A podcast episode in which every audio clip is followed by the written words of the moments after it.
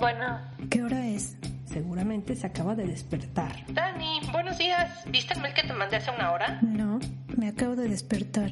No, todavía no. Vengo saliendo de correr en los viveros, pero ahorita lo veo. Ay, por favor. Los viveros sí me corro desde la secundaria. Ok, ya no importa. Voy llegando a tu casa. Deep. Como los diálogos que tienes contigo mismo.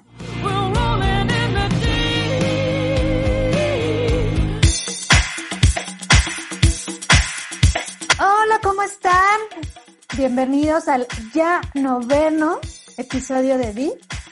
Y bueno, yo soy Dani, pero conmigo está mi queridísima Pris. ¿Cómo estás, Pris? Hola Dani, ¿cómo estás? Muy bien, gracias. Gracias a quienes nos escuchan. Este, la verdad es que son nueve programas, todos nos han gustado a nosotras, pero esperemos que también a ustedes que nos escuchan y que sigan, ¿no? Hoy tenemos también un programa, un invitado muy especial. O sea, parece que lo decimos con todos, pero de verdad es, es un gusto tenerlo. Sí, no, pues ya, sigue, te presento a nuestro invitadazo de lujo. Voy a darles así como, ya saben, una breve presentación, un poco formal, pero vamos a hacer la charla de manera más ligera. Él es Fernando Lozada. Estudió ingeniería química en la Universidad La Salle, es coach ontológico empresarial, pero tiene otros estudios y certificaciones en gestión de cambio, comunicación interna, aprendizaje acelerado, neurociencias, metodología experiencial, entre otras. La verdad es que tiene muchísimas, este, digamos, ramas y estudios, certificaciones, pero aquí lo interesante de su biografía es que se describe como un arquitecto de conversaciones ágiles. Ha desarrollado un sistema para diseñar y gestionar diálogos ágiles basados en la escucha y el respeto.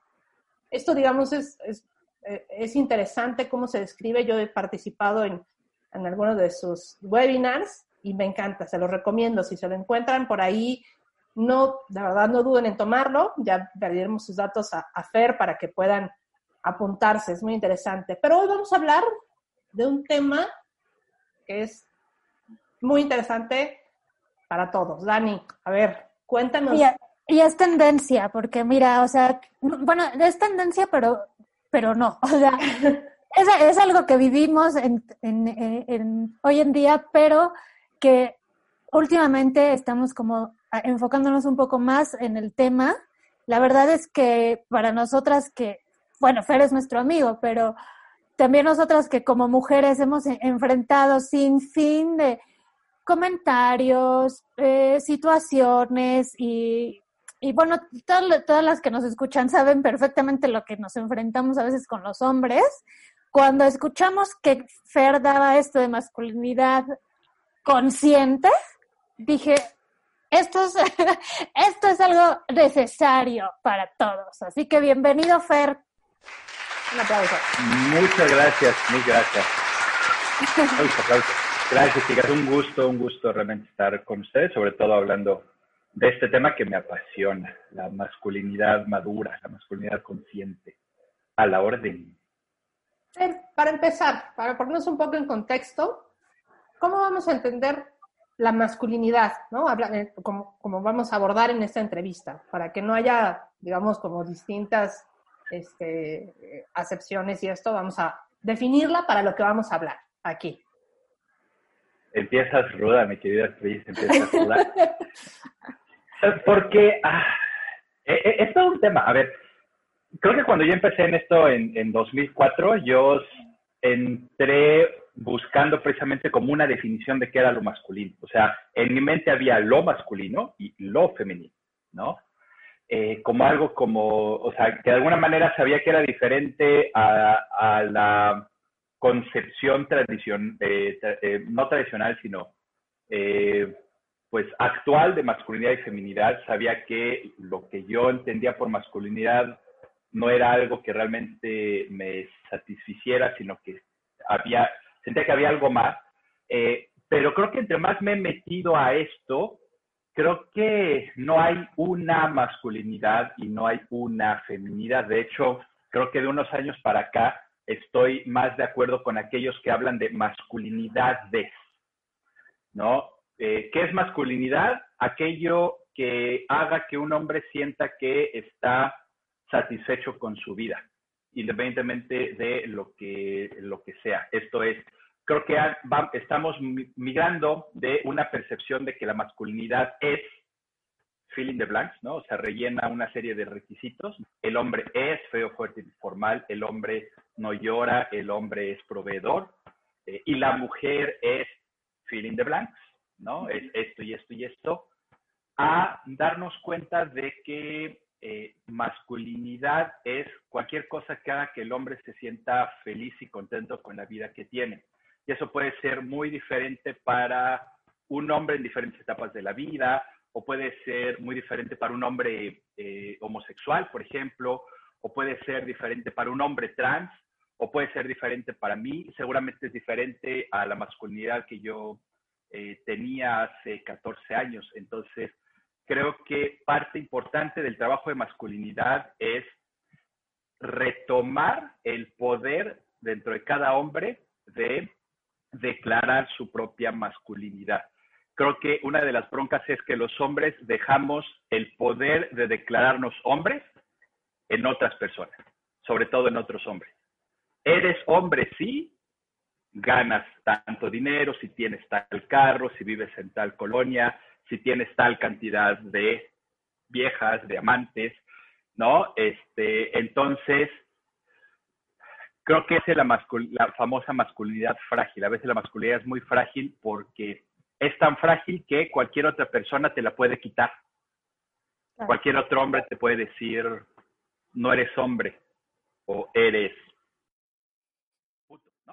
eh, y creo que mucho del trabajo de masculinidad tiene que ver con retomar la posibilidad de cada hombre se sienta a gusto con la forma en que expresa esa masculinidad, sea llorando o no llorando, sea trabajando o no trabajando, sea eh, yendo a ganar el pan o quedándose en casa con los hijos. Eh, eso, creo que por eso te digo, es, es, ruda esa pregunta porque ya, ya no estoy buscando la definición de masculinidad, sino mi definición de masculinidad y ayudando a otros hombres a que, a que encuentren la suya. Por eso hablamos de, de masculinidades, o me gusta hablar de masculinidades, tantas masculinidades como hombres pueda haber.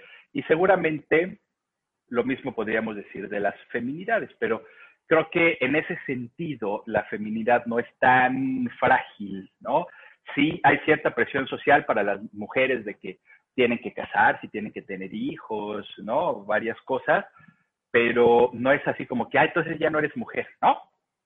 Eh, y, creo que eso sí es algo que, que, de repente a los hombres, pues como que nos duele, ¿no? Que alguien nos diga que no somos hombres.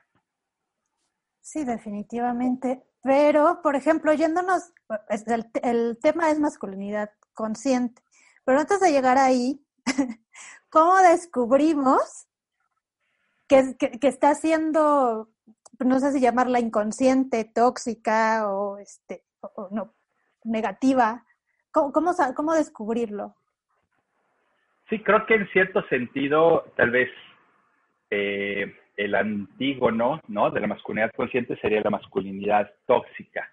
Eh, y creo que la masculinidad tóxica tiene que ver con algo que en algunos lugares se le llama la caja de la masculinidad, ¿no? Esta serie de paradigmas y de creencias de lo que debe ser un hombre. Entonces, los hombres no lloran, el hombre tiene que ser fuerte, el hombre tiene que ser proveedor, el hombre tiene que estar siempre sexualmente eh, dispuesto, en fin, son eh, como nueve creencias, ¿no? Que hemos, que se ha identificado a través de estudios que, que forman esta eh, caja de la masculinidad y que a veces puede ser tóxica cuando nos lleva a vivir una, vida limitada, ¿no? Cuando esta cuestión, por ejemplo, de los hombres no lloran, nos lleva a limitar nuestra expresividad emocional a, por ejemplo, solamente la emoción de la ira. La ira es prácticamente la única emoción eh, permitida socialmente a los varones. Cualquier otra emoción eh, en un varón es castigada y socializada para que pues nada más puede expresar la ira, ¿no? Cuando un hombre está enojado y mienta madres y rompe cosas, ah, ok, no importa, es, es que tiene mucho carácter, ¿no? Entonces, sí, creo que un extremo es esa masculinidad tóxica, esa masculinidad llena de, paradigmas dañinos, y que dañan no solo a las mujeres, sino que también nos dañan a los hombres. Este, esta consigna feminista de eh, el machismo mata también a los hombres, eh, creo que es súper cierta. O sea, una de las razones importantes por la cual creo que los hombres deberíamos ser feministas y apoyar esto es porque en este proceso de ir eh, tumbando al famoso patriarcado, también nos liberamos nosotros, también nos liberamos nosotros. Entonces creo que ahí, más que verlo como masculino contra femenino o feministas contra hombristas, ¿no? Creo que es un movimiento en el cual tenemos mucho más cosas en común y mucho más cosas que pueden interesarnos a ambos géneros que cosas por las cuales discutir. Creo que, creo que un hombre consciente, lo voy a decir así y a lo mejor voy a, este, a levantar ámporas en algunos hombres, creo que un hombre consciente debería ser feminista. Apunte. Oye, Fer, esto es algo, digamos, hablando de, esta parte tóxica, ¿no? Ya entraremos en un momento a la parte esto de la conciencia. Em, ¿Es algo que se ha acentuado o es algo, digamos, no sé, que, que, antes era lo mismo, pero ahora lo notamos más? O sea, ¿crees que, que ahora es más tóxico que antes? ¿O, o hay, hubo algún momento en el que un tipo de parteaguas en la que te das cuenta que necesitas precisamente como ser más consciente? Creo que como todo lo que tiene polaridades, ¿no? Hay momentos en los cuales las polaridades se van haciendo más, más polares. Entonces, creo que este movimiento de masculinidad que es ligeramente reciente, ¿no? Tal vez como de los 80 para acá, aunque se ha oído mucho más tal vez en los años recientes, está generando también un rebote ¿no? de la masculinidad tóxica. Porque creo que en muchos sentidos esta, esa sensación de masculinidad consciente, de masculinidad madura, de una masculinidad más sana, eh, tiene como un impacto en estas, estos hombres que están, que han invertido tanta energía para quedarse dentro de la caja de la masculinidad, que dicen, o sea, tal vez no lo digan así, pero inconscientemente es saber, llevo tantos años tratando de ser ese hombre que la sociedad me dice que sea, que no lo quiero soltar. O sea, llevo todos estos años ahorrando para el coche, ahorrando, o sea, fregándole para llegar a que mi tarjeta de, presentación diga director de eh, tanto eh, que tengo que invertir para estar siempre sexualmente dispuesto, tanto que cuesta trabajo tener tres mujeres y que no se enteren una de la otra. O sea, muchos hombres han invertido tanta energía siendo ese hombre que está dentro de la caja de la masculinidad, que cuando dicen, oye, no era por acá, era por acá, dicen, no, ahora vénganse para acá. Entonces, creo que de alguna manera este movimiento de masculinidad madura, de forma natural, va, antes de que mejore, va a hacer que esto empeore y que haya un poco más de extremismo, creo. ¿no? Y, lo vemos en todos lados, lo vemos en Estados Unidos con Trump, lo vemos en Brasil con Bolsonaro, lo vemos aquí entre fifis y chairos, ¿no? O sea, un movimiento para un lado genera también una reacción opuesta, ¿no? Ley de Newton. Un tipo de crisis curativa, ¿no? O sea, hay que ir como más al fondo para que realmente empiece a cambiar, este, digamos, de raíz. Exacto, exacto. Y no nos queda más que pues, seguirle dando, ¿no? O sea, echar para adelante.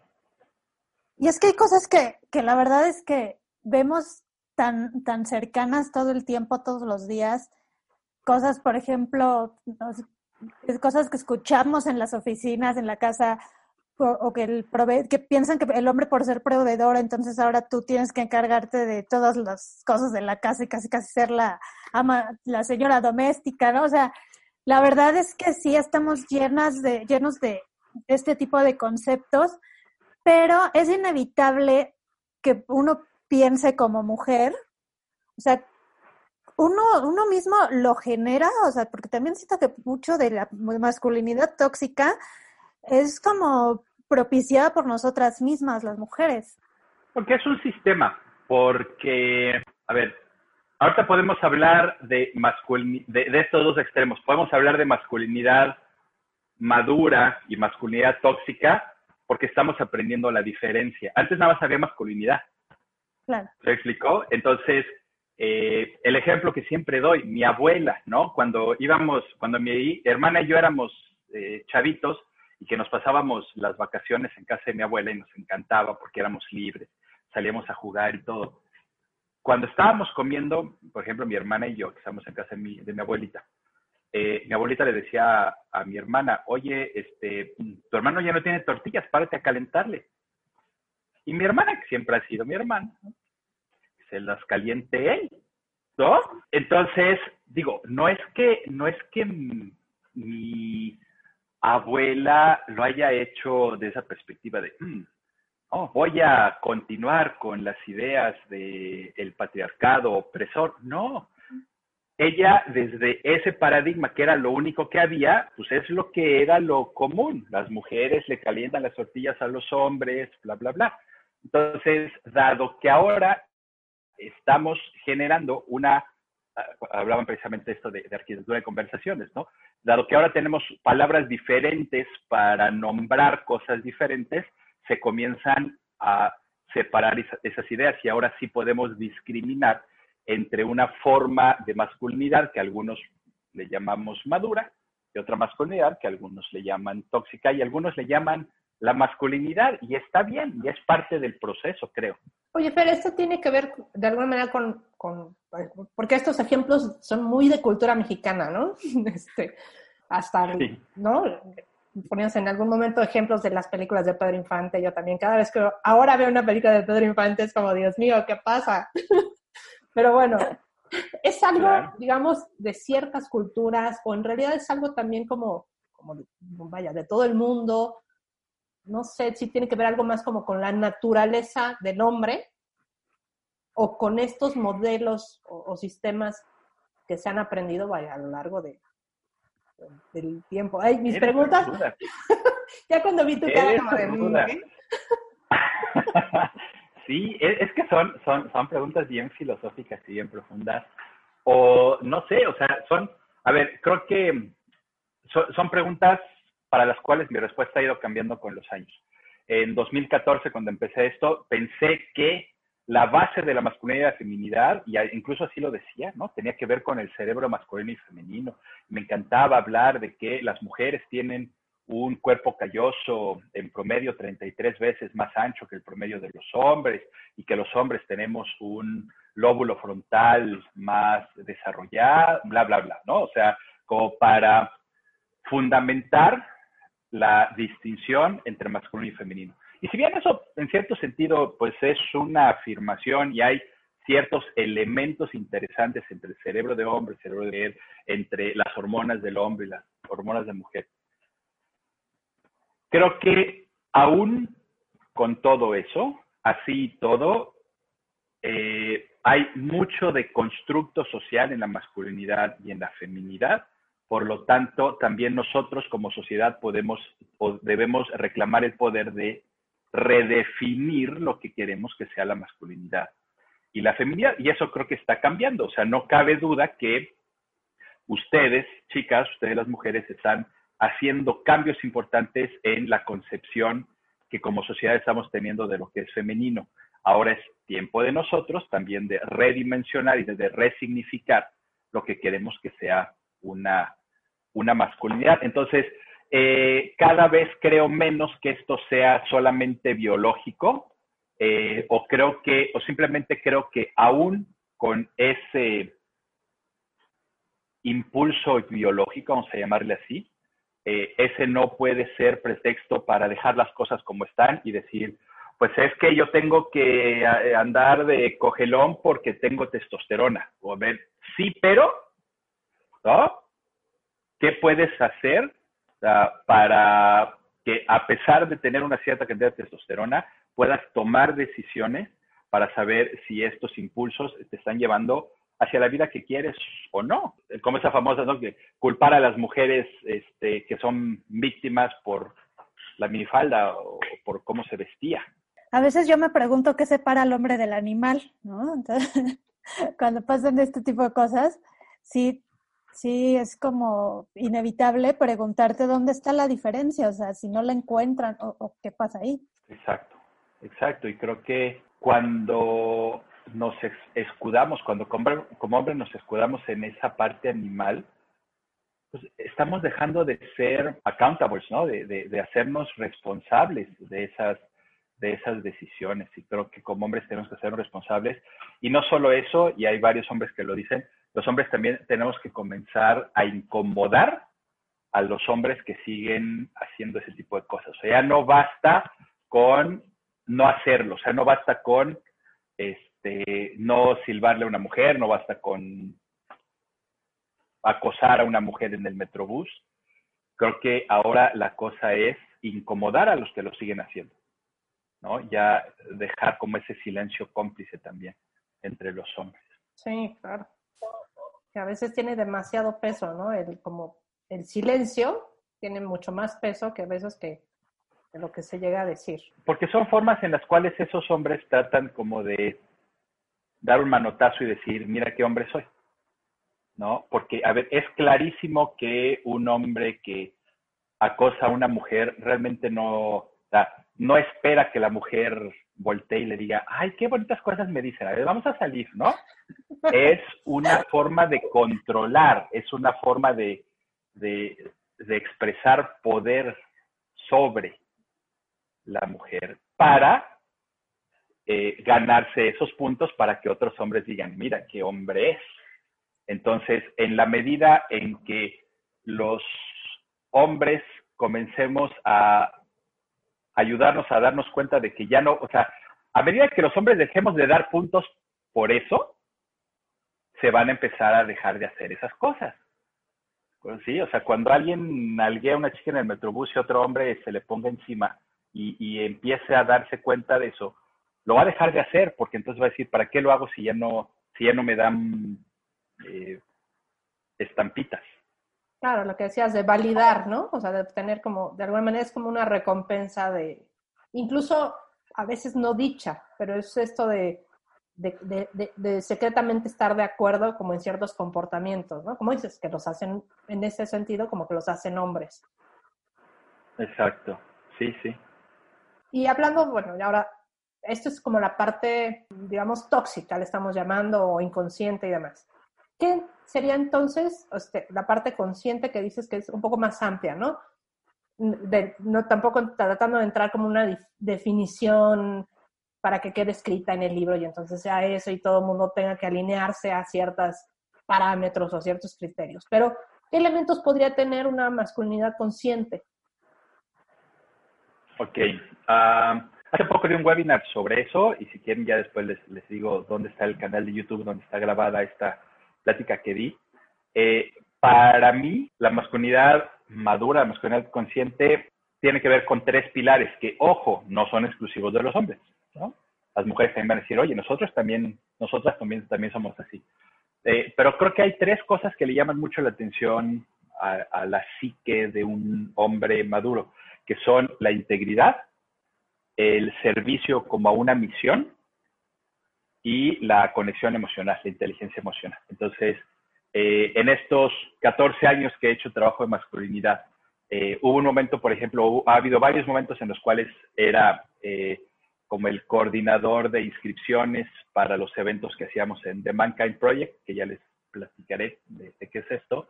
Entonces, pues muchos hombres me preguntaron, entonces, a ver, pues, ¿qué voy a aprender o de qué se trata esto de, de la masculinidad? Eso fue desarrollando como este modelito, ¿no? Que es mi explicación, o sea, no necesariamente es el, el modelo de, de Mankind Project, eh, que tiene que ver primero con eh, conexión emocional. Creo que un hombre maduro eh, ha hecho la chamba, ha hecho el trabajo de caminar ese largo camino entre la cabeza y el corazón, ¿no?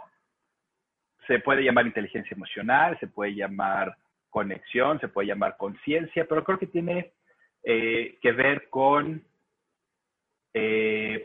aceptar todo el rango de las emociones, no nada más la ira, y expresarlas, atreverte a expresar, atreverte a darte cuenta que, pues como ser humano tienes eh, alegría, tristeza, enojo, miedo, vergüenza, etcétera, y, poder conectar eh, con, con, toda esa fuerza de la, de la emoción. Después, eh, tiene mucho que ver, creo también, la masculinidad con el servicio, con encontrar una misión de vida y ponerte al servicio de esa misión, una visión, una misión trascendente, una misión que vaya más allá de ti. Y la tercera creo que tiene que ver con la integridad, con esa famosa palabra, ¿no? Con mi palabra es oro, con el poder. Eh, hay una frase de eh, una canción de Fernando Delgadillo, que es uno de mis cantantes favoritos, cantautores favoritos, que dice, ¿cuánto pesan las palabras cuando marcha uno detrás? ¿No? Entonces, creo que tiene que ver con eso, o sea, darnos cuenta de que eh, como hombres debemos buscar como esa integridad entre lo que decimos, lo que sentimos, lo que pensamos y lo que hacemos. Entonces, ojo que obviamente las mujeres tal vez que nos estén escuchando digan, pues es que yo también soy íntegra, yo también tengo una misión, yo también tengo una conexión emocional. Sí, eh, sin embargo, creo que eso tiene que ver, o sea, que, eso resuena particularmente con, con, los hombres que en cierto momento en su vida se dan cuenta de que necesitan como ir más allá, ir al siguiente nivel. Son tres cosas que he visto consistentemente que, son las razones que hacen que los hombres comiencen a, eh, en este camino de la masculinidad. Los hombres que en muchas ocasiones se acercan a nosotros es porque han tocado fondo en alguna de esas tres cosas. ¿no? Han, tocado, han tocado fondo porque a lo mejor eh, no saben cómo conectar genuinamente con su pareja, ¿no? O ya están a lo mejor cansados de trabajar nada más para comer o han tenido que mentir o sienten que viven una vida sin integridad. Y entonces creo que esas tres grandes heridas son las que hacen que los hombres de repente despierten y comiencen a buscar algo diferente. Entonces, para mí, entonces masculinidad madura tiene que ver mucho con inteligencia emocional, eh, servicio como hacia una misión trascendente y uh, integridad, la tercera. Oye, Fernando, y la pregunta de los 65 mil millones, ¿Cómo, ¿Cómo hacer para que los hombres se interesen en estos tres pilares, no? O sea, ¿cómo, cómo hacer que, que quieran este, hacer este, este brinco? Porque, pues, la verdad es que ahí están, el tema es como que no tienen ni, ni idea que cómo puedes hacer que, quieran o, que, que, lo intenten, ¿no? Ah, ojalá supiera, la, pregunta los 74 mil, porque ojalá lo supiéramos, porque entonces en MKP nuestro trabajo sería como mucho más sencillo. Este, a ver, creo que en cierto momento de la vida todo hombre recibimos una cachetada que nos hace buscar algo diferente. Nada más que no sabemos que eso existe, o sea, es lo que te digo, si tú no sabes, ¿no? Que hay otro tipo de masculinidad o que hay una dicotomía entre masculinidad tóxica y consciente, pues tú piensas que, o sea, que esto es, ¿no? Y que es, porque muchos hombres en cierto momento pueden llegar a pensar que simplemente es como la carga de la masculinidad, es lo que se le exige al hombre por ser hombre y que no pueden hacer nada al respecto. Eh, entonces, pues hay algunos hombres que afortunadamente cuando sienten ese llamado, pues de repente se ponen a googlear y nos encuentran o alguien le pasa como a mí, ¿no? A mí me, un amigo me dijo, oye, ¿confías en mí? Sí, confío ciegamente, entonces tienes que hacer este trabajo. Y yo fui. Pero también hay una cosa bien cierta, muchos de los hombres que han llegado a The Mankind Project, a México, han sido traídos, a veces arrastrados por las mujeres de su vida. Las mujeres en general tienen mucho más años haciendo trabajo interno están mucho más acostumbradas a, hacer ese tipo de cosas y entonces de repente cuando empiezan a tener problemas con los hombres de su vida, sus parejas, sus hermanos, sus papás, sus hijos, eh, y se enteran de nosotros, entonces nos los traen. Oye, mira, vamos a ver una, un, webinar, ¿no? Ay, mira, habla con tal persona. Y, y entonces se enteran de que existimos. Entonces, eh, creo que en, cierto momento, esta famosa crisis de la edad, esa crisis de los 40, es como esa sensación de necesito algo diferente, pero si no sé que hay algo diferente, entonces me voy a meter más a la caja de la masculinidad y entonces es la famosa crisis de los 40 de necesito comprarme el Corvette, necesito a la chica de 20 años, ¿no? Cambio a la de 40 por 2 de 20, rollos así. Pero, o sea, el llamado está, el llamado está, creo que en toda alma existe ese llamado, nada más que durante muchos años no había quien contestara y, y, se convertía simplemente en un grito en la oscuridad, un grito en el desierto. Sí, claro, lo que pasa es que me quedé pensando en esto que decías del trabajo interno, ¿no? Este, y, y, relacionado con los, los, tres pilares que mencionabas, que bueno, que son una guía, como dices, tal cual es, si no le permites al hombre conectar con sus emociones, difícilmente va a ser como, digamos, el, la puerta se va a abrir de par en par para decir, estos son tus problemas, esta es tu vulnerabilidad y entonces acércate a pedir ayuda. Ah, para la mujer es más, en ese sentido, como más sencillo. Vas a un psicólogo, buscas apoyo, vas a, con un coach, con, o sea, de alguna manera se te permite acercarte a distintas personas para buscar esta conexión o este trabajo contigo. Creo que ahí, este, incluso creo que hablarlo ahora, pues facilita un poco como que por lo menos empiecen a aprender como ciertos focos de ciertas personas que nos estén escuchando, por favor.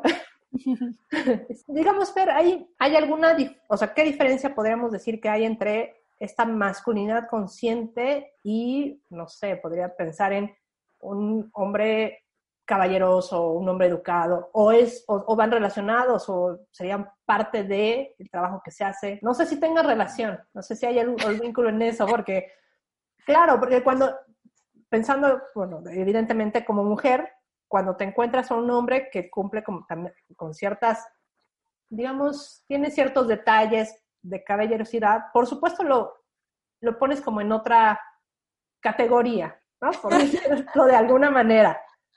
Lo subes de escaloncito. Sí, sí, o sea, es cierto. ¿Sí? No, no, no, quiero generalizar, pero pues sí hay como un plus. Ahora, esta masculinidad consciente, en como en qué se nota también, o sea, o tiene que ver con esto, no sé. No sé si estoy siendo clara en la pregunta. Creo que debía haberte pedido que me mandaras las preguntas preparado. Estás ruda. Estás ruda. Este. Uh, sí, creo que ah, puede, debe haber una relación entre masculinidad y caballerosidad, ¿no? Aunque no necesariamente. Creo que la caballerosidad tiene que ver mucho con expectativas sociales, con expectativas de eh, como de buena educación, ¿no? Eh, el que, no sé, ponga a la mujer del lado de la pared y que el hombre camine del lado de la acera, o abrir la puerta, etcétera. Creo que tiene que ver mucho con estos constructos sociales y con lo que se espera socialmente como que una hombre o mujer coma con la boca cerrada o, o lo que sea. Eh, y creo que masculinidad tiene más que ver con cómo conduces tu vida, ¿no? Cómo como hombre te haces responsable, vamos a llamarle así, de tu reino, cómo, cómo como hombre te vas haciendo cada vez un, un rey de tu propio reino. En The Mankind Project trabajamos mucho sobre cuatro arquetipos de la masculinidad consciente, que son el amante, el guerrero, el mago y el rey. Y la idea es que conforme vamos como avanzando en la vida, vayamos integrando los aspectos de estos cuatro arquetipos para volvernos reyes de nuestro reino, ¿no? Eh, entonces, creo que un, un hombre de repente puede seguir siendo un hombre muy consciente, aunque a lo mejor la... Eh, eh, se me fue la palabra, con su esposa o con su pareja hayan decidido que no le va a abrir la puerta del coche. Como una forma social, como dices, ¿no? Exacto. Porque a lo mejor ahorita muchas mujeres dicen, pues es que yo no necesito que me abra la puerta, yo me la puedo abrir sola. ¿No? Entonces hay muchas mujeres que a lo mejor dicen, ¿sabes qué? No quiero que me abras tú la puerta, yo me la puedo abrir. No quiero que este, me des la mano para bajar, yo puedo bajar, yo soy suficientemente eh, poderosa. Y, y, un hombre, creo que un hombre se puede sentir bastante a gusto, ¿no? Con una mujer poderosa. Creo que eso sí es una buena señal de un hombre consciente. Un hombre consciente creo que se siente a gusto y se siente seguro y no amenazado con una mujer fuerte y poderosa también. independientemente de los acuerdos, esa es la palabra, los acuerdos como sociales que puedan tener eh, entre ellos de caballerosidad o no. ¿no? Oye, Fer, ¿y aplica la, la masculinidad en, el mismo, en la misma forma con los hombres homosexuales o hay algunas cosas ahí que, que hace como alguna diferencia? En la forma en que nosotros lo manejamos en The Mankind Project, sí, porque nosotros consideramos que la masculinidad no es una cosa de grado, ¿no? O sea, no, no se trata de ser más hombre o menos hombre y que entonces, como tú eres hombre homosexual, entonces te quitamos puntitos y entonces, ¿no? Creo que, o sea, si definimos masculinidad como este, eh, inteligencia emocional, servicio y, eh, e integridad, un hombre homosexual, un hombre trans, un hombre queer, un hombre LGBTQI, puede ser tan hombre como el más heterosexual de los hombres. ¿de Entonces, eh, en The Mankind Project hemos hecho también y hacemos también mucho uh, trabajo para educar también sobre esta cuestión. Y de repente cuesta, cuesta trabajo, ¿no? A, los hombres como que, a ver, pero espérame, o sea, ¿cómo? Eh, es más, yo, por ejemplo, en, en, ocasiones cuando le he dicho a mis amigos, ¿no? Cuando empezaba con esto, es que voy a cursos de masculinidad, se me quedaban viendo y me preguntaban, ¿cómo está? Pues, ¿qué? O sea, ¿ya no te gustan las mujeres? O te empiezan, no. O, eh, este, eso, creo que no tiene que ver con, la, masculinidad no tiene que ver con tu preferencia o tu sexual, ¿no? O tu identidad sexual, sino que tiene que ver eso, con cómo te haces cargo de tu reino.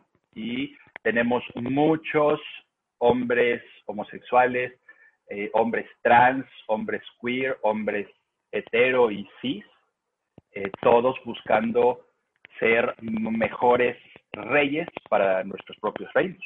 Ahora, y hay una cosa interesante, ahorita que decías que si funciona de repente eh, con, los hombres eh, homosexuales. Lo que me han platicado mis amigos homosexuales con los que he platicado en MKP es que para ellos sí una parte diferente eh, y es que, por ejemplo, cuando yo como hombre heterosexual digo, que voy a hacer trabajo de masculinidad, mis cuates me pueden decir, ¿qué? ¿Ya te estás volviendo gay? ¿No? Y para ellos, cuando a lo mejor le dicen también a sus, a, sus amigos homosexuales como ellos que van a hacer trabajo de masculinidad, le dicen, cuidado porque te van a tratar de convertir. De todos modos, Claro. Juan te llamas, ¿no? O sea, de todos modos, estamos de repente tan atrasados que no importa dónde estés en el espectro, si quieres trabajar sobre ti, sobre tu masculinidad, de todos modos, o sea, puede estar mal visto por la sociedad. O sea, seas eh, cis, o sea, seas hetero, seas homo, seas GBTQQQ, eh, no, GBTTQI o donde estés, de todos modos puede ser malinterpretado y puedes tener una presión social para que no lo hagan. ¿no? Entonces, eso es interesante también. Yo te iba a, a, preguntar, Fer, ahora con este grupo de hombres que están trabajando en esta masculinidad consciente, ahora buscarán mujeres con una feminidad consciente, no sé, o sea, vaya, no, no me refiero a que haya un grupo ahora que trabaje y estén trabajando así las mujeres, pero me refiero a que estos criterios que ahora tendrán también impactarán como en, la pareja que buscan, ya sean hombres o mujeres, ¿no? Porque decíamos también que incluyen a, la comunidad este, gay y, y, no sé si eso también, digamos como que es un trabajo, unos trabajan y entonces exigen al otro también trabajar, como en esta parte como interna. Pero sí cambia como lo que buscas en una pareja? Yo creo que sí, yo creo que naturalmente sí. Eh, hay una frase ¿no? que creo que habla mucho sobre esto, que dice que um, los hombres estamos, seguimos buscando una mujer que ya no existe y las mujeres están buscando a un hombre que todavía no existe. Y si bien creo que eso es cierto, en muchos niveles, ¿no? A niveles macro. Pues a nivel personal, definitivamente sí. O sea, creo que una mujer cuando comienza a trabajarse y que de repente es mucho más sencillo o tiene mucho más opciones para hacerlo. Eh, cuando una mujer comienza a trabajarse, entonces comienza a dejar de permitir varias cosas, ¿no? Este, cosas que antes le parecían normales, ahora empieza a darse cuenta que pueden ser tóxicas, etcétera, y entonces empieza a buscar idealmente eh, hombres diferentes. Y creo que naturalmente también, ¿no? A, a, los hombres no sucede. También ha habido muchos casos de hombres que he conocido en The Mankind Project que pues al poco tiempo también deciden, por ejemplo, divorciarse de, de su pareja, ¿no? O separarse de su pareja, hombre o mujer, este, porque se dan cuenta que su contrato de, de pareja estaba basado en, pues, en las personas que eran, ¿no? Ni para bien o para mal, o sea, que en cierto momento esa pareja les, les había funcionado en cierto sentido, pero que ahora que eran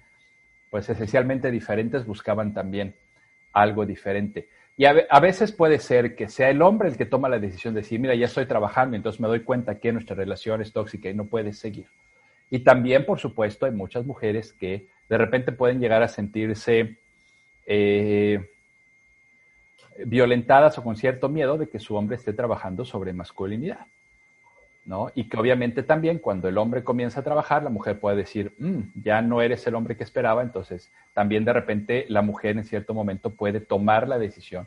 Ha habido muchas parejas en MKP donde ya sea que sea el hombre o, la mujer o cualquier miembro de la pareja, obviamente, que tome la decisión de, de cambiar. Pero es lo mismo, de, o sea, como puede suceder después de un retiro de yoga o después de leer un libro de autodesarrollo o después de ir con un psicólogo, ¿no? Darte cuenta de si lo que está pasando en tu vida es lo que quieres o no y si estás dispuesto a hacer lo necesario para hacer cambios. Pero también me he dado cuenta que eh, los hombres que han seguido en, esta, en este camino, pues generalmente pueden de repente llegar a, a conseguir relaciones mucho más satisfactorias. Claro, más sanas, ¿no? Esto, más, no sé, no sé si decirle sanas, pero vaya, vaya más incluso compatibles en, ya en ese nivel de, de conciencia de ambas personas. Exacto, sí, con más conciencia. Yo me atrevería a decir que más que a la pareja, yo creo que es el mundo, el, el entorno entero el que, el que te cambia cuando empiezas a, a tener conciencia de las cosas y empiezas a evolucionar. Y bueno, pues obviamente yo creo que a los hombres, pues no es nada más que les cambie la perspectiva de pareja, sino de, de amigos con los que se juntan, que les, que les recalcan estas creencias antiguas, ¿no? Este, bueno, anteriores de la parte tóxica. Este, y, y sí también yo creo que te pueden empezar a desbalancear un poco que te cambia pues, prácticamente toda la vida, ¿no? O sea, es como reconstruir esa masculinidad. Sí, yo lo veo, por ejemplo, en, en, en, los grupos que a lo mejor antes eran como esos clubes de Toby de los que decía, ¿no? Por ejemplo, con, con estos grupos de hombres, con mis amigos de la universidad, mis amigos de la prepa, de la secundaria, donde antes, pues obviamente nos reuníamos para hablar de chelas, fútbol y viejas, ¿no? Eh, y que teníamos tal vez grupos de WhatsApp donde pues, nos pasábamos cada cosa que hoy me avergonzaría, ¿se explicó? Y, y sí, o sea, creo que inevitablemente que he tenido estos 14 años de trabajar en eso, a ver, no significa que no pueda, de hecho, como les comentaba hace rato, a las 9 de, la tarde, en hora y cachito, tengo una reunión con mis cuates de la universidad. Seguramente vamos a hablar de chelas y fútbol. pero, pero la conversación que creo que hemos tenido justo al respecto, o, o, el tipo de videos o de cosas que compartíamos también ha ido cambiando. Pero además, por muchas otras razones, varios de nosotros somos ya papás, no nada más papás, papás de una chica, de una nena, ¿no? Y eso de repente, oye, o sea, ¿no? esa pregunta que nos hacemos, oye, si tu hija saliera con alguien como tú, ¿sonreirías? Si no, cambia, ¿no? Entonces, sí, o sea, creo que poco a poco entonces eh, esto, esta dinámica debe cambiar y tiene que ver un poco con lo que platicábamos eh, tras bambalinas, que en cierto sentido también ahora es turno de, de también nosotros los hombres de incomodar a los hombres que siguen haciendo este tipo de cosas y que siguen teniendo ese tipo de, de, paradigmas, de acoso, de, luchas de poder, de violencia, o sea, varias cosas que tomábamos como normales, los celos, el control, etcétera, nos damos cuenta de que son tremendamente tóxicas y que deben de parar, deben de parar, pero no van a parar solitas. No van a parar solitas y no van a parar solo en la medida en que ustedes, mujeres, digan que deba de pararse. No porque no, porque no puedan, no porque sean menos poderosas, sino porque es un sistema tan complejo que si nosotros mismos no nos volvemos traidores a esas ideas y a ese famoso patriarcado tóxico, entonces, jamás vamos a salir de eso. O sea, también nosotros ahora debemos alzar la voz y decir, oye, ¿sabes qué? Ese tipo de fotos no me la mandes, ese tipo de cosas ya no las hagas, de ese tipo de chistes ya no me río. No porque nos volvamos amargados, pero eh, porque, porque nos estamos dando cuenta de que lo que era normal hace cierto tiempo, este, ya, ya, no es, ya no es tan chistoso, ya no es tan... Creo que de repente muchas personas hablan de forma medio despectiva de esta famosa generación de cristal que por todo se, siente mal. Yo digo, bendita generación disque de cristal, que yo creo que es de diamante, porque se ha atrevido a poner bastas donde se necesitaba. O sea, si esta generación de cristal es tan frágil que nos trajo el Me Too, que, nos, eh, que está haciendo estos cambios, etcétera, que está eh, haciendo que las mujeres hagan una marcha del silencio el 8 de marzo que estuvo tan espectacular. Bendita generación de cristal, sigan haciendo cambios, sigan declarando bastas en cosas que ya no pueden seguir así. Creo que la gran bendición de esa generación de cristal es que están dispuestas, dispuestos y dispuestas, porque de aquí ya hay mucho más eh, unión, ¿no? Yo lo veo entre mi hijo y sus amigas, por ejemplo. Este, que, eso, que están, que están dispuestas a, hacer cambios importantes. Entonces, pues echen otras generaciones como estas. Creo que tienen, son mucho más fuertes y mucho más poderosas estas generaciones de lo que les estamos dando crédito. Nada más que obviamente como están haciendo cosas que nos hacen cuestionar lo que hace tanto tiempo era normal, entonces pues nos incomoda. ¿no? Esa famosa frase de que toda búsqueda de igualdad, cuando estás del lado del privilegio, te suena a opresión. Entonces, cuando eres hombre y tradicionalmente has estado en el lado del que abusa, todo movimiento hacia la equidad te suena a ataque, te suena a que están en contra de los meros fundamentos de la sociedad. ¿no? Cuando eres heterosexual, todo movimiento por el derecho de los homosexuales te suena a opresión.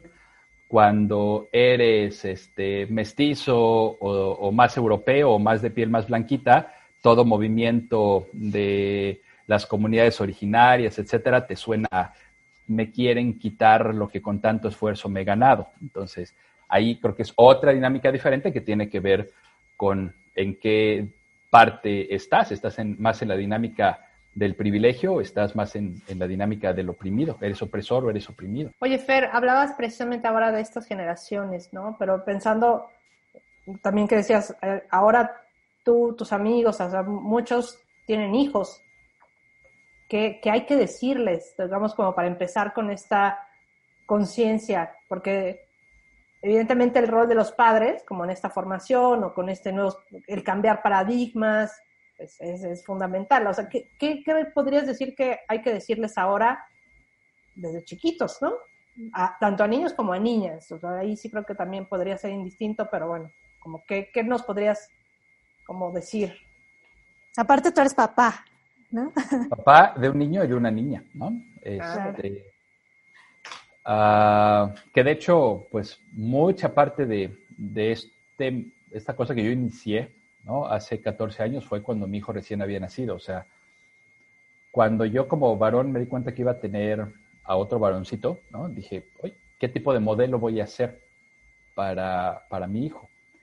Y esa fue como mi llamada, mi patada eh, en la cola para comenzar a moverme hacia algo diferente.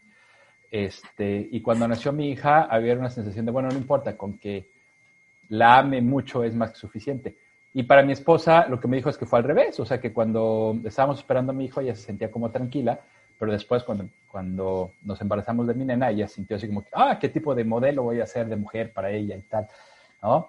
Eh, a ver, yo creo que, yo que los he visto ahora crecer, ahora que veo, por ejemplo, cómo se llevan. Este, mi hijo, te digo, con, este, con sus amigos y todo, de repente hasta mm, mi respuesta deseada es, déjalos solos, ellos ya están mucho más avanzados que nosotros, ellos están como en un, este, en un entorno más, mucho más eh, consciente, eh, pero a veces no es suficiente, ¿no? Y creo que tendría que ver, o, la respuesta a esa pregunta sería comenzar a darnos cuenta de estos micromachismos que a veces no son tan micros, ¿no? O sea, comenzar a darme cuenta por ejemplo, si yo a lo mejor repito lo mismo y espero que mi hija le caliente las tortillas a mi hijo, por ejemplo, ¿no? Y en la medida en que eh, comience a ver ese tipo de cosas este, que voy haciendo, por ejemplo, yo no me daba cuenta cómo de repente a lo mejor eh, ignoraba algún comentario de mi esposa, no le ponía tanta importancia, y después cuando empecé a ver esto mismo en mi hijo con mi hija, dije, ah, caray, pues es que obvio, me lo aprendieron a mí, ¿no? O sea, eso mismo que yo hacía con Sasha es lo que de repente mi hijo hace con mi hija. Esa cuestión como de, de, callarla o de levantarle la voz o lo que sea, ¿no? Es, es horrible cuando te ves en ese espejo, cuando dices, ups, creo que he creado un monstruo. Sí, al fin y al cabo los niños aprenden lo que es lo que ven de los papás, ¿no? Es todo ese ejemplo. Y bueno, yo, yo si, fuera por la edad, yo sería generación cristal. Ah. casi casi eres pandemia, mi querida Dani. Eres jovencilla, eres jovencilla. Oye, Fer, pero por ejemplo, algunos, ahora sí que como unos, unos cinco tips que nos puedas dar, que sean unos warnings tanto para hombres como para mujeres, de este tipo de cosas, cuidado, busquen ayuda. aparte de las que vemos en... y aparte de las que vemos en televisión. Sí, este... Empecemos tal vez con los cinco tips para hombres, ¿no? Ajá. Hombre, tienes todo el derecho a tener todo el rango de emociones más allá de la ira, para empezar. La ira es todo un tema. La ira es la única emoción que es socialmente permitida a las mujeres. Y eso hace que cuando los hombres tenemos cualquier otra emoción, la disfracemos de ira.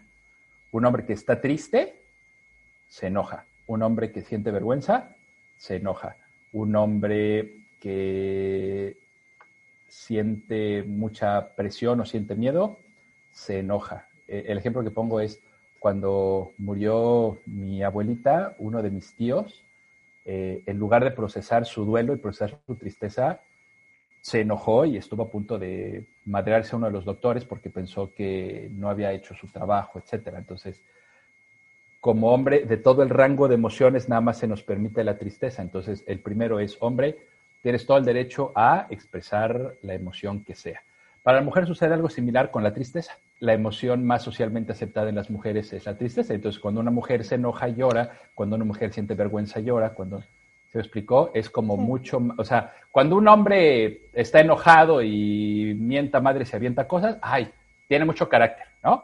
Y cuando una mujer está llorando, ay, está en sus días. Entonces, se excusan esas dos, socialmente se excusan esas dos emociones por razones igual de tóxicas, pero al mismo tiempo diferentes. Entonces, en la medida en que los hombres nos damos cuenta que también tenemos el derecho de llorar, de reírnos, de amar, de ser expresivos, etcétera, se nos abre todo un mundo diferente. Eso sería el primero. El segundo, ah, prepárate para vivir. Si todavía no puedes contribuir activamente, hombre, prepárate a vivir en un mundo donde no todo va a seguir girando alrededor de ti. Vivimos en un mundo que está diseñado por hombres, con reglas para hombres, para que todo nos salga más sencillo. Es el famoso sistema patriarcal. Y se, y se está, no está cayendo, lo están tumbando. Las mujeres lo están tumbando y es hora de empujar también. Pero no para que no se caiga, sino para tirarlo, porque yo insisto que el sistema este patriarcal también nos ahoga a nosotros. Entonces, eso da un chorro de miedo, yo sé, yo lo, yo lo he vivido y lo veo en, en, mis compañeros todo el tiempo. Entonces, hombre, prepárate a vivir en un mundo que ya no va a girar alrededor de ti, de tus necesidades. Perdón, pero, ni de tu pito parado. Y, y, no puedes seguir así. Y no, no va a seguir así. Y eso le está dando mucho miedo a muchos hombres y están como reaccionando. ¿Cuál sería el tercero? Hay opciones. El, tercero es, hazle caso a esa vocecita en tu alma que busca algo diferente y date cuenta de que no estás solo. Acércate a otros hombres que estamos como tú, dispuestos, que no tenemos todas las respuestas, tenemos un chorro de preguntas, pero busquémoslas juntos. No sabemos cómo va a ser la masculinidad del futuro, no sabemos cómo va a ser la masculinidad dentro de 5 o 10 años. Construyámoslo juntos, hagámonos esas preguntas juntos. Eh, búscanos. Yo trabajo desde 14 años en The Mankind Project pero esta es una, afortunadamente, de cada vez más eh, asociaciones de trabajo de masculinidad. No quiero decir, no es por supuesto la única, tampoco quiero decir que es la mejor. Hay cosas que me gustan de, de Mankind Project y por eso estoy ahí, pero hay muchas otras, o simplemente con terapia o con lo que sea, pero haz tu chamba, hombre, haz tu chamba. Esa es la tercera. ¿Cuál sería la, la cuarta? Este, yo creo que con esas, ¿no? Son bastante, yo, yo, bastante amplias eh, son. Sí, con esas. Y para las mujeres, mándanos a los hombres de tu vida. Deja de, de pensar que esto, que, que, que, es la cruz que te tocó cargar. No, no, no. No somos fardos, no, no somos, no somos tu cruz, no, no se, gan, no se, no se trata de, este, ganar puntos o de quemar karma. O sea, no hagas esta chamba sola. Mujer, no pienses que tu amor es la única fuerza que mágicamente va a cambiar a tu hombre. No es así. Mándanos a los hombres importantes en tu vida porque no es tu cruz. Deja que nosotros te ayudemos. Eh, Mujer, atrévete a declarar bastas, no tengas miedo, atrévete a decirle a un hombre cuando ya estás hasta la madre de algo y atrévete a decir lo que ya no vas a aceptar, aunque lo hayas aceptado antes. Nunca es, nunca es tarde para declarar un basta, nunca es tarde para decir hasta aquí se te acabó tú, aquí se me pondrían un... ¿no? Por favor, claro. porque si no, no le haces un favor, ¿no? O sea, ni te haces un favor a ti, ni tampoco le haces un favor a él.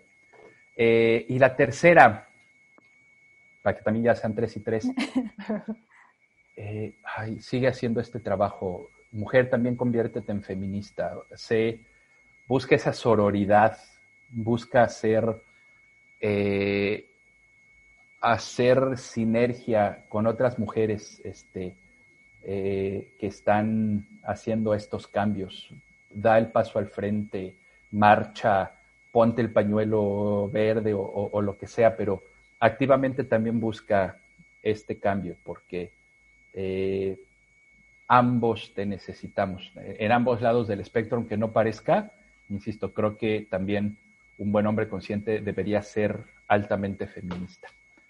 Esos son mis tres y tres. No, buenísimos, pero la verdad es que yo creo que este tema, o sea, podríamos sacarle todavía más, pero no tenemos tanto tiempo, pero es tan importante para hombres y para mujeres porque yo creo que sí es el momento en el que ya no podemos permitir ciertas cosas.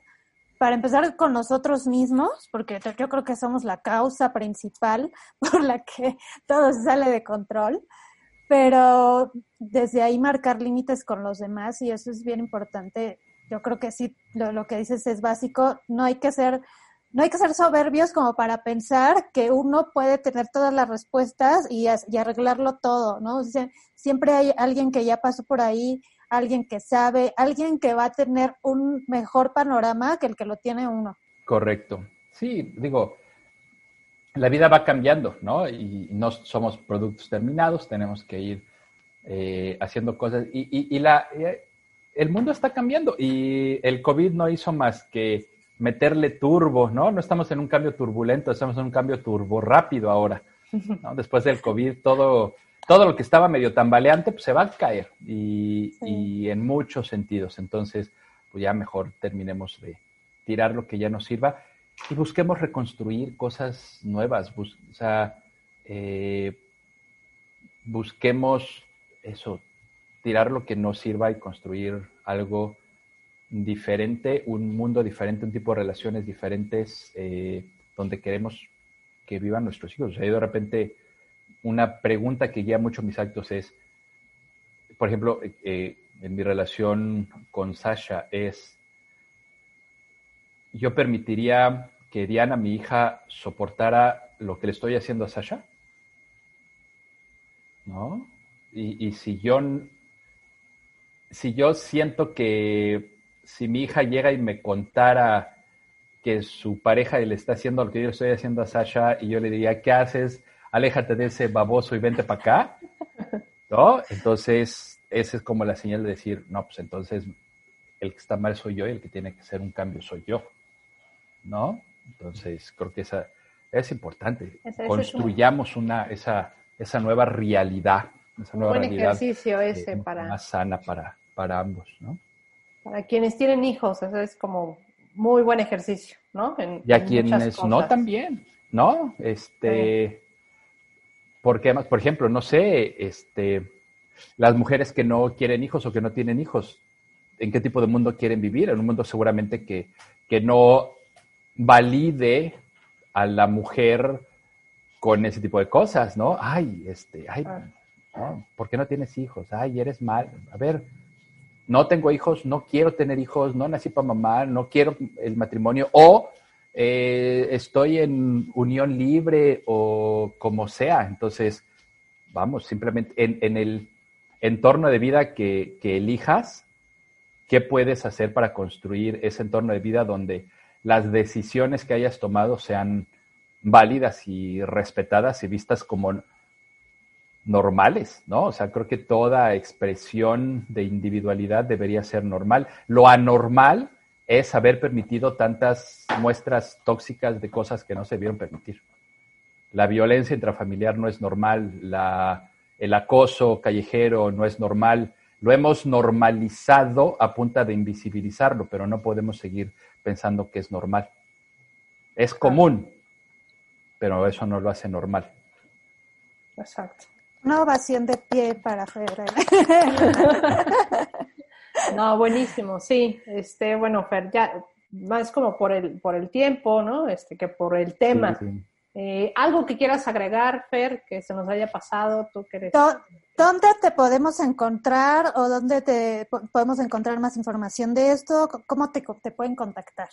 Ok, eh, pues bueno, hay, hay dos como respuestas a esto. Una, lo que hago yo como tal, ¿no? Como Fer Lozada. Eh, a mí me pueden encontrar, lo más sencillo es entren a conversacionesagiles.com, los va a llevar a una página donde de repente están ahí subidos algunos de, eh, algunos webinars que doy y tal, pero hasta abajo en algo de mi biografía están mis redes sociales, mi Instagram, este, mi canal de YouTube y tal. Ahí, por ejemplo, van a encontrar un par de pláticas sobre este tema que he dado eh, junto con The Mankind Project, uno que se llama los tres pilares de la masculinidad consciente y otro que se llama el ABC de la masculinidad. Entonces, lo mío, o sea, lo que yo hago como Fer Lozada en conversacionesagiles.com y los dirige a otra página donde ahí está.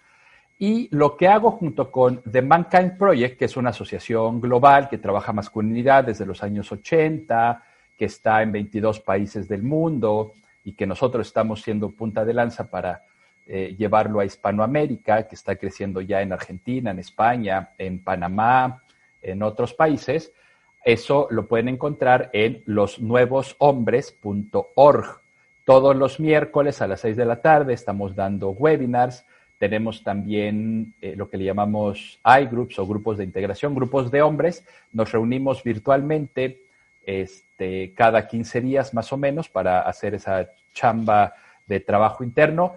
Tenemos también algunos grupos mixtos. Hay algunos hombres que han decidido también integrar mujeres. Entonces, tal vez el 80-90% de los grupos, eh, de los grupos de trabajo que tenemos, los grupos de integración, son de, solo hombres, pero como les comentaba hace rato, no es un club de Toby, es simplemente porque así nos atrevemos a mostrarnos mucho más vulnerables para hacer nuestro trabajo interno, pero además, eh, pues mucho de lo que hacemos es precisamente para mejorar la relación con las mujeres de nuestra vida y tal, ¿no? Eh, pero hay algunos hombres que han decidido también integrar a mujeres dentro de sus grupos. Así es que hay tal vez un 20% de grupos de trabajo donde también eh, invitan a mujeres. Los webinars de los miércoles si son, preferimos ¿no? trabajar con hombres, pero también las mujeres son súper bienvenidas y además les, les sirve de este pretexto, ay, acompáñame a ver esto, ¿no? Por eso les digo, muchos de los hombres que acercan a nosotros son traídos o a veces arrastrados por las mujeres y a, veces se dan cuenta de que nos andaban buscando sin saberlo. Entonces, eh, conversacioneságiles.com para el contenido de Fer Lozada y losnuevoshombres.org ORG para el trabajo de The Mankind Project México. Perfecto, Fer. Pues un placer tenerte, platicar contigo. Esperamos tenerte de nuevo, porque la verdad es que tienes muchos temas para lo que podamos platicar, ¿no? Este, este es uno de ellos, pero bueno, ya, ya que entren a ver su perfil, verán que, podemos platicar muchos temas con él. Este, bien. Y hay varias cosas ahí interesantes, a la orden. Dali, ¿algo que quieras comentar para cerrar? No, pues que muchas gracias a Fer por estar con nosotros. Ya lo dijo Pris, así que ojalá que te podamos tener otra vez por acá. Y bueno, muchas gracias a todos los que nos escuchan. Este, bye. Pasen por nuestro Facebook, denle like ahí a Deep. Eh, más contenido, ahí tenemos más contenido de, los, de, cada uno de nuestros episodios. Ponemos, digamos, información, imágenes y todo lo, que, lo que platicamos con, en cada uno de nuestros episodios. Para también ver, los, escuchar los, anteriores, pueden pasar por la página de Radio Lujuria o en Spotify. Ya saben que ahí tienen la primicia de cada, cada uno de los episodios. Suscríbanse en Spotify, en podcast, en todas nuestras redes sociales. Gracias por escucharnos. Nos vemos, nos escuchamos la próxima semana.